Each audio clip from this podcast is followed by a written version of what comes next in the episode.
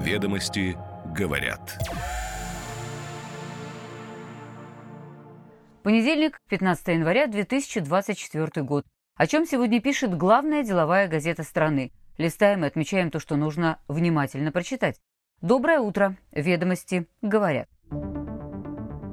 Минприроды предлагает ужесточить экосбор для импортеров шин и упаковки. Экспериментальный режим может стать обязательным уже через три года. В Агентстве стратегических инициатив предложили ценностно ориентированную демографическую стратегию. При грамотной политике рождаемость можно повысить в два раза. В Москве путевые листы в общественном транспорте заменяют QR-кодами. По некоторым оценкам, стоимость проекта может составить до 150 миллионов рублей. В Финляндии собираются закрыть школы с обучением на русском языке. Объясняют это необходимостью экономить деньги и падением популярности русского. В выборах на Тайване победу одержал сторонник независимости Лай Цинде. Впрочем, связать руки ему может оппозиционный парламент. Теперь подробнее. Ведомости говорят. Минприроды предлагает провести в России эксперимент по взиманию авансом экологического сбора с импортеров шин для легковых автомобилей и упаковки из комбинированных материалов. Сбор касается ввоза товаров из стран за пределами Евразийского экономического союза.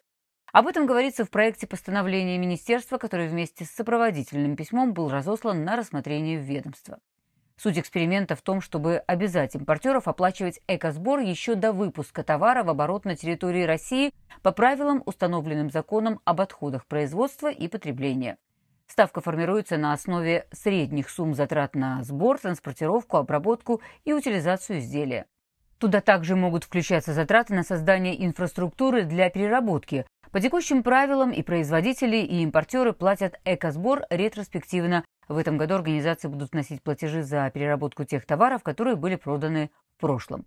В качестве альтернативы импортерам предлагается разрешить представлять Федеральную государственную информационную систему учета отходов уведомления о самостоятельной утилизации товаров, потерявших потребительские свойства. Также можно заключить договор поручительства по уплате сбора с аккредитованной организацией, которая занимается переработкой. Согласно проекту, эксперимент должен продлиться два с половиной года – с начала июня 24 до конца декабря 26. В Росприроднадзоре считают, что в случае запуска эксперимента для добросовестных импортеров фактически ничего не изменится. Потребуется лишь заранее оформить документы. Обязательства возникнут лишь для импортеров, которые ранее использовали серые схемы и уходили от уплаты экосбора, так как без оформления документов, подтверждающих факт утилизации или уплаты сбора, выпуск продукции для потребления на территории страны будет невозможен.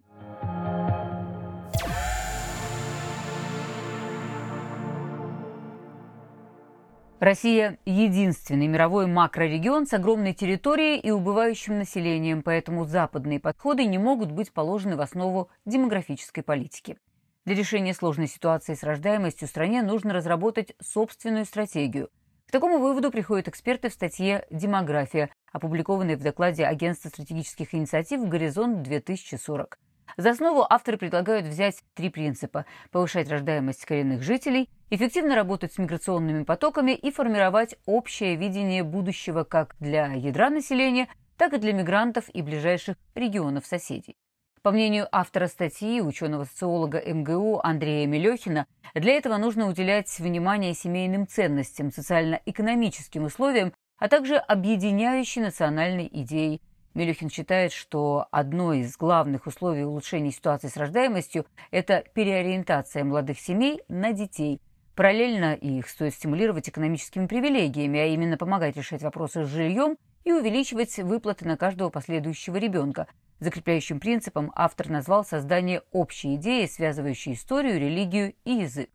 При грамотной демографической политике возможно добиться не менее чем двухкратного повышения рождаемости, пишет автор – для воспроизводства населения, то есть поддержания его численности в текущем размере, необходимый уровень рождаемости должен составлять 2,15 на каждую женщину, 2,7 на семейную пару. В 2022 году этот индекс составлял 1,45, а в 2023 году, вероятно, снизился до 1,35, указывает эксперт. Обеспечение простого воспроизводства населения возможно только при значительном увеличении количества многодетных семей, говорится в обзоре.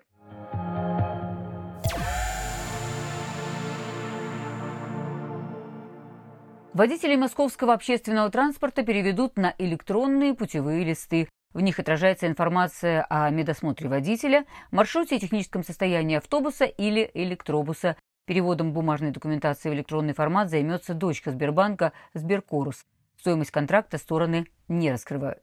Как сообщили в Сберкорусе, ежедневно в автопарках столицы создают 7,5 тысяч бумажных экземпляров путевых листов. Документы должны храниться в архиве на протяжении пяти лет, и сейчас там собрано примерно 9 миллионов путевых листов. Отказ от бумаги поможет сохранить Мосгортрансу более 6 миллионов рублей в год, а оптимизация процессов еще свыше 30 миллионов. Кроме того, отказ от бумажной волокиты ускорит выход водителей на маршруты. В начале прошлого года дочка Сбера совместно с Департаментом транспорта Москвы начала пилотное внедрение электронных листов для 150 водителей наземного городского транспорта. Автопарк Очакова полностью перешел на этот протокол за месяц, после чего его начали масштабировать на весь город. При выходе на маршрут водители в приложении получают QR-код с необходимыми данными, срок документа, информацию об оформившем его лице, о транспортном средстве, водителе, виде перевозки, техническом состоянии автобуса. Далее эти документы загружаются в единую электронную систему с доступом для Минтранса, Ространснадзора, МВД, ФНС, Минздрава, Минфина и других ведомств. Со ссылкой на экспертов ведомости говорят, что бюджет проекта Сберкоруса и Мосгортранса может составить от нескольких миллионов до нескольких десятков миллионов рублей. 150 миллионов – вполне реальная сумма. Кроме того, Мосгортрансу предстоит обеспечить водителей техническими средствами и оборудованием для работы с электронными листами и накладными, смартфонами, планшетами, ноутбуками с установленным программным обеспечением. Начальные затраты на аналогичные проекты в других крупных городах на разработку и внедрение индивидуального программного решения могут варьироваться от 50 до 100 миллионов.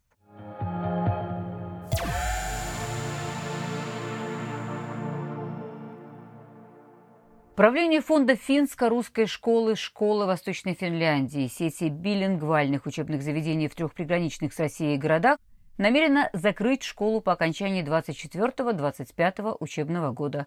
Об этом говорится в письме, которое получили в январе родители учеников от генерального директора сети. В нем, в частности, говорится, что возможное закрытие стало полной неожиданностью и шоком для менеджмента. В администрации Ла Пенранте объяснили решение закрытия школ необходимостью реформирования системы образования и экономии средств, это позволяло бы городу экономить более миллиона евро, которые можно было бы использовать для других школ города, указывает финская телерадиовещательная корпорация «Илис».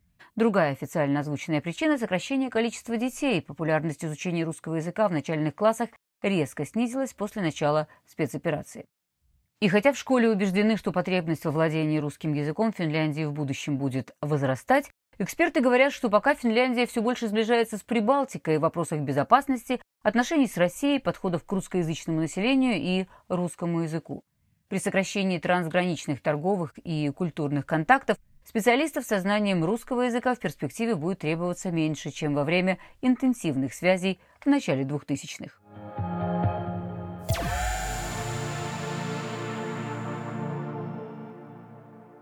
На выборах президента Китайской республики на Тайване победил кандидат от правящей Демократической прогрессивной партии Лай Цинда. Партия традиционно выступает за полную независимость острова, который Пекин де-факто не контролирует с 1949 года. Согласно данным Центральной избирательной комиссии, Лай набрал 40% голосов уставшего вторым кандидата Хо Юи от Гаминдана, более склонного к диалогу с КНР – 33,5%, Третье место занял председатель либеральной Тайваньской народной партии, у него 26,5% голосов. 64-летний Лай сейчас занимает должность вице-президента Тайваня и председателя Демократической прогрессивной партии. Он неоднократно заверял, что не стремится менять статус-кво, поскольку Тайвань уже является суверенной независимой страной под названием Китайская республика. И это не часть Китайской народной республики, цитирует его Блумберг. То есть избранный президент уверен в отсутствии необходимости провозглашать независимость и, например, менять официальное название острова, что с большой вероятностью привело бы к силовым действиям со стороны КНР. При этом Лай заверяет, что при взаимном уважении и паритете между двумя сторонами Тайвань желает вести диалог с Китаем.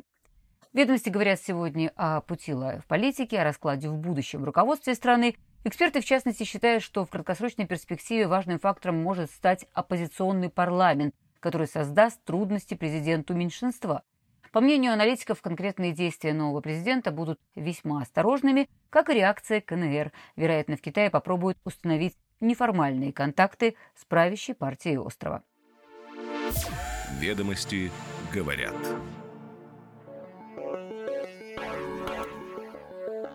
Каждое утро по будням «Ведомости» говорят. Краткий обзор публикаций главной деловой газеты страны. Следим за развитием событий и новыми трендами. До встречи завтра.